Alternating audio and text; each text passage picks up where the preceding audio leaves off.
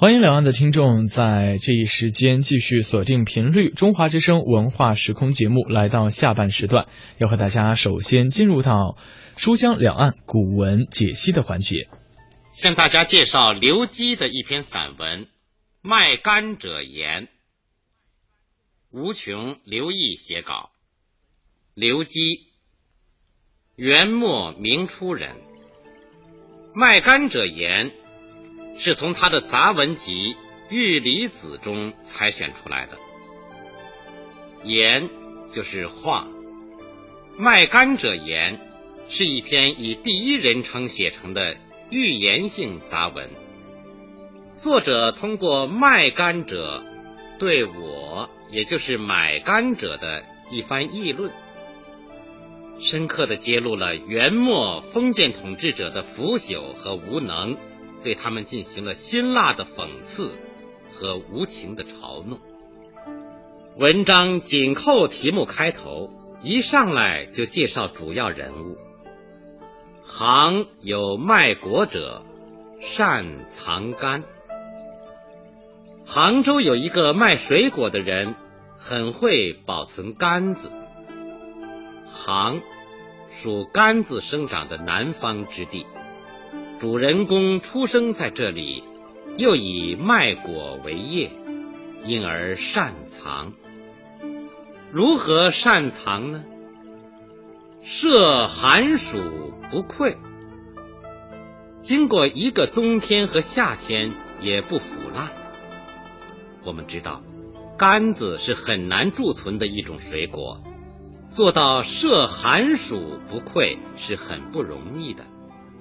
而且，出之叶然，玉质而金色，摆出来还很有光泽，像玉一般的质地，金子一般的颜色。设寒暑之后，仍然玉质而金色，就更不容易了。至于是价十倍，人争玉之。把杆子放到市场上，即使价格是别人的十倍，人们也是争着买。谁都知道，价格的高低同购买人数的多少是成反比的。因此，价十倍，人争欲之，就更说明这位卖杆者保存杆子的方法是多么的高明。他所卖的柑子是多么的鲜美，多么的招来顾客了。见到如此之好的柑子，谁不喜爱呢？于是，于冒得其一，我就买了他的一个。这里的一不可以轻轻放过。为什么只买了少的不能再少的一个呢？显然。这和前面讲的价十倍的原因有关，同时正因为仅仅买了一个，所以才格外珍爱，才有下面发现上当之后感情上的激愤，下面的故事才可能发生。如果买了一筐，发现其中坏了一个，谁又会介意呢？可见这个一。既是对前文的映照，又是后文情节发展的伏笔。那么，这位善藏者所卖之肝到底如何呢？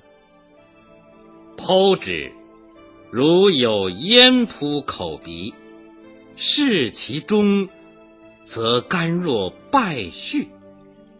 剖开来，好像有股烟尘扑进嘴巴和鼻子。再看看它的里面，干瘪的如同破棉絮一样。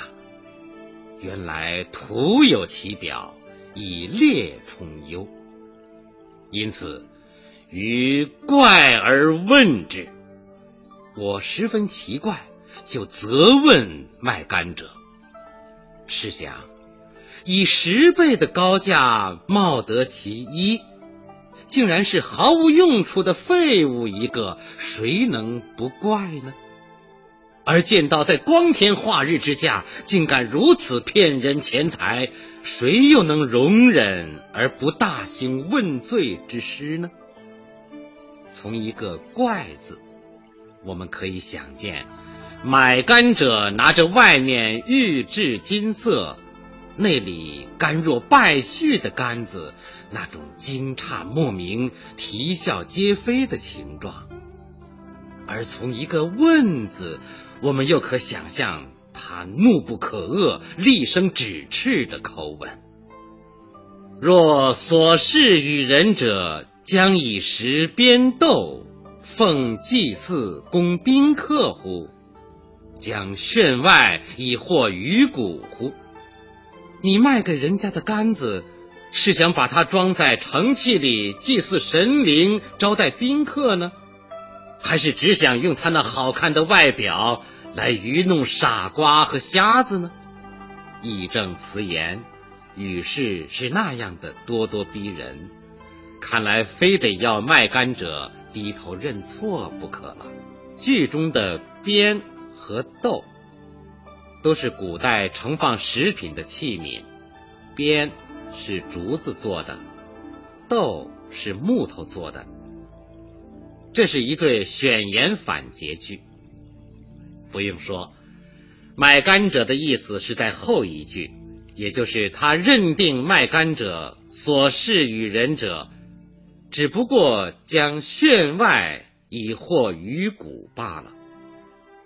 因此，紧接着他义愤填膺地说：“甚矣哉，为妻也！太过分了，你干的这种骗人的勾当。”这又是一个将谓与甚前置的倒装句，目的是为了强调主语为妻的程度已经到了令人难以容忍的地步了。以上属第一段，揭露了卖干者的欺世行为。作者寓意故阳，先用杆子久存不溃，色质鲜艳。虽价高而畅销，说明卖甘者之所谓善藏。然后用买甘者的受骗，揭露其为妻真相。由于对善藏扬得非常充分，所以对为妻就译得特别有力。下面写卖甘者的答辩，是文章的重点部分。骗术败露，面对谴责，你也许以为卖干者一定会感到理屈词穷、无地自容了吧？事实完全不是这样，请看他是如何表演。卖者笑曰：“一个笑字，说明了他骗术败露而毫不心慌，面对谴责。”而毫不内疚，依旧有恃无恐，泰然自若。这里卖干者之笑，同买干者之问，是成对照，相映成趣。一个是声色俱厉，一个是毫不在乎。卖干者坦然承认：“吾夜事有年矣。”无赖事已似无躯，我干这一行已经有年头了，我就是靠这来养活自己的，以行骗为业，不自觉羞惭，还振振有词，这无疑是对买干者的一种公开挑战。不仅如此，他以攻为守，还向买干者进行反责问：“吾受之，人取之，未尝有言，而独不足子所乎？我卖干，人买干，从未听说有什么怨言，而为什么唯独您这儿就不满意呢？”这句话大有无理搅三分的味道。然而，对行骗多年、习以为常的卖干者来说，如此发问本也自然。如果说这一句纯属自我开脱的反问是无理而辩的话，那么下一句把矛头引向社会的反问就不无道理了。视之为妻者不寡矣，而独我也乎？世上欺骗人的人多着呢，难道就只有我一个人吗？前面买甘者以卖甘者当众行骗为怪，这里呢，从卖甘者的两句反问里，似乎他又以买甘者的不识世故为怪。社会上为妻者比比皆是，人们已经司空见惯。为什么只有你如此认真，少见多怪呢？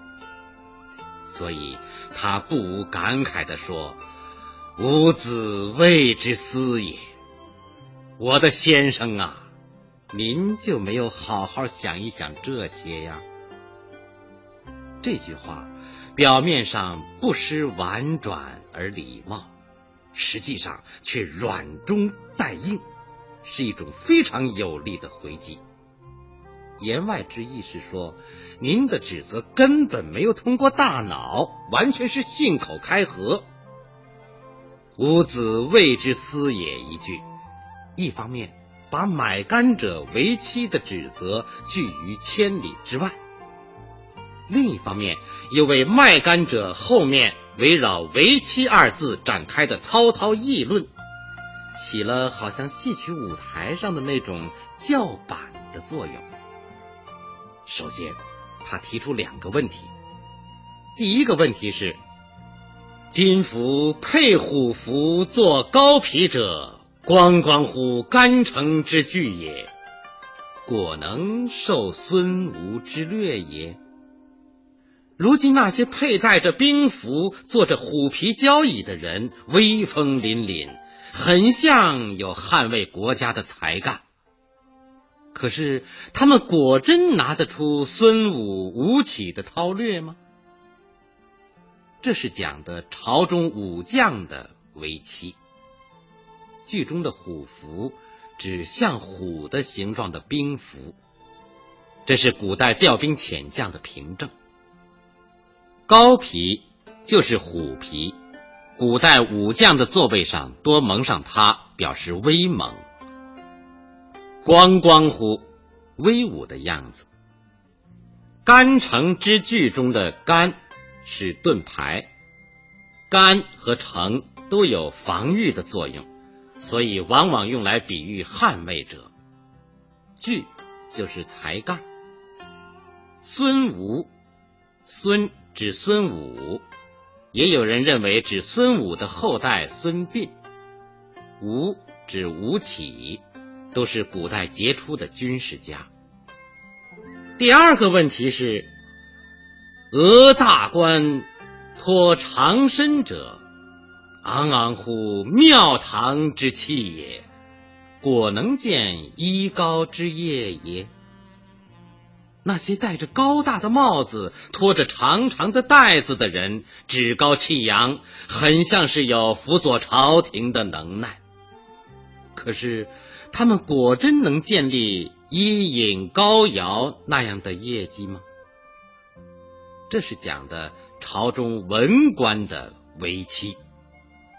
剧中的“额”是高高戴着的意思，“身”带子，高官常戴是士大夫的服饰，“昂昂乎”气概轩昂的样子，庙堂。宗庙的明堂是古代帝王祭祀议事的地方，这里指朝廷。器指人才，衣高指伊尹和高尧，都是古代著名的政治家。这是两个肯定反诘句，表达的意思完全是否定的，实际是说武将光光乎。好像是干城之句，却不能受孙吴之略。文臣昂昂乎，好像是庙堂之器，却不能见衣高之业。是之为妻者不寡，由此可见一斑。接着，具体议论这些武将文臣的为妻：道起而不知欲，民困而不知救，利坚而不知进，法度而不知礼，坐迷凛肃而不知耻。盗贼四起，他们不知道如何抵御；百姓穷困，他们不知道如何救助；官吏奸诈，他们不知道如何禁止；法纪败坏，他们不知道如何治理。他们白白的耗费国库里的粮食，却一点儿也不知道羞耻。这是一组排比句，语势急促。像炮弹连发，不可收拾。我们完全可以想见卖干者侃侃而谈、一一列数的情状。这些将帅高官在为国安邦方面一无所能，然而给人的印象却完全是另一种样子。观其坐高堂，骑大马，最纯礼而欲肥仙者。孰不巍巍乎可畏，赫赫乎可相也？看他们坐在高厅大堂，骑着高头大马，痛饮佳酿美酒，饱食大鱼大肉，哪一个不是威武的令人敬畏，显赫的足以让人效法呢？相是法则的意思。这里卖干者从不同的侧面，先分后总，以形象的描绘加以嘲讽。他们居则坐高堂，行则骑大马，饮则醉醇礼，食则欲肥鲜，真是巍巍乎可畏，赫赫乎可相。如此表里不一，难怪卖干者得出结论：又何往而不金玉其外，败絮其中也哉？他们又何尝不是外表像金玉，内里像烂棉絮呢？金玉其外，败絮其中，卖干者就眼前之物。比自己所论之事，自然贴切、精妙、服人。到这里，卖干者为己辩护的任务已经完成了。的确，视之为妻者不仅大有人在，而且远过于他，所以难怪他抱怨其买干者指责之不公了。今子视之不察。而以察无干。今天您不去追查这些，却来挑剔我的杆子，这一句语气极为冷峻，简直不容对方再置一词。言外之意是说，西瓜可以放走不管，芝麻倒狠狠抓住不放，器重而就轻，怕硬而欺软。您真做得出来？以上是文章的第二段。所谓卖干者言，正是指的这一部分。这一段，作者通过卖干者的一番妙语奇言，不仅有力的鞭挞了元末统治集团的腐朽和无能，而且深刻的揭示了这样一个道理：上行下效。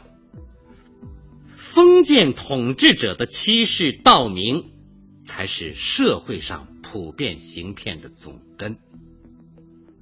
最后一段写买干者听了卖干者答辩之后的反应，于默默无以应。我默默无语，感到没有话好回答。显然。卖干者的这一席话，在买干者的心里已经引起了反响和共鸣。无以应，正是内心折服，认为对方所言有理，反驳不了，也不想反驳的一种表现。退而思其言，类东方生古籍之流。回来后想想他的话，觉得他好像东方先生一类滑稽的人。滑稽在古书中念古稽，东方生指东方朔。他是一个善用诙谐而幽默的语言对汉武帝进行讽谏的人。那么卖干者究竟为什么要干这种欺世骗人的事情呢？岂其愤世嫉邪者也，而托于干以讽耶？难道他是一个不满现实、痛恨时弊的人，而借用杆子来进行讽喻的吗？这句话看似并不肯定的猜度之词，实际上正是作者的为文之旨，是全篇的点睛之笔。文章结尾以买干者推测卖干者意图的方式。皆是提议，问而不答，更显得余韵悠悠，含蓄而有力。这篇文章的题目叫《卖干者言》，通篇确实主要也是记得卖干小贩关于为妻的一番奇妙之论。然而，当我们介绍完全文，你一定会心而笑。这哪里是什么卖干者之言呢？哪里是卖干者愤世嫉邪而托于干以讽呢？分明是作者愤世嫉邪而托卖干者以讽，让卖干者为其代言罢了。作者痛恨当时封建官僚集团的腐朽无能、欺世盗名，但他巧妙的把自己隐藏起来。匠心独运，采取设人设事、以小喻大的手法，用市井小民与街头巷尾为了一干之争的相互搏辩，机智的表达了自己的愤懑之情。文章以买干者第一人称写出，像是讲述他亲身经历的一件事情，娓娓道来。让人觉得真实而可信。作者自己并未出面，而是让这位饱经世事的卖干小贩当众嬉笑怒骂、讥刺嘲讽。这样，尽管言辞辛辣、锋利如刀，把统治者金玉一般闪光的画皮剥得精光，又并不受人以柄。如此谋篇。固然可能为了避免阴文招祸，但也可能完全是出于艺术上的考虑，因为曲写往往比直书更为深刻有力而又耐人寻味。记得脂砚斋在评批《红楼梦》第八回中写道：“做人要老成，作文要狡猾。”虽然刘基写作卖干者言和人民的反封建不可同日而语，这从他抱怨当政者盗起而不知欲一语中可以看出。道者当指造反的百姓也，但他没有违心的为统治者歌功颂德、粉饰太平，而是客观的揭露了当时的社会弊端。做人或许还算老成吧。至于作文，如上所悉，的确不可谓不狡猾了。然而，这种狡猾，难道不可以说正是作者的高明之处吗？最后，将全文朗读一遍：行有卖国者，善藏干。设寒暑不愧，出之叶然，玉质而金色。至于是价十倍，人争欲之。于茂德其一，剖之，如有烟扑口鼻；视其中，则甘若败絮。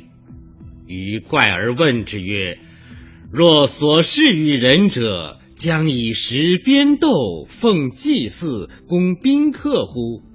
将炫外以惑于骨乎？甚矣哉，为妻也！”卖者笑曰：“吾业事有年矣，吾赖事以似无屈。吾受之，人取之，未尝有言，而独不足子所乎？视之为妻者不寡矣，而独我也乎？吾子谓之思也。今夫佩虎符作高皮者，光光乎干城之巨也，果能受孙吴之略也？俄大官托长身者，昂昂乎庙堂之气也，果能见衣高之业也？道起而不知欲，民困而不知救，利坚而不知进，法度而不知礼，作弥廪粟而不知耻。观其坐高堂，骑大马，最纯礼而欲肥仙者，孰不巍巍乎可畏，赫赫乎可象也？又何往而不金玉其外，败絮其中也哉？今子视之不察，而以察无干，于默默无以应。退而思其言，类东方生古迹之流，岂其愤世嫉邪者也？而托于肝以讽也。刚才介绍的是刘基的散文《卖干者言》，由吴琼、刘毅写稿，方明播讲。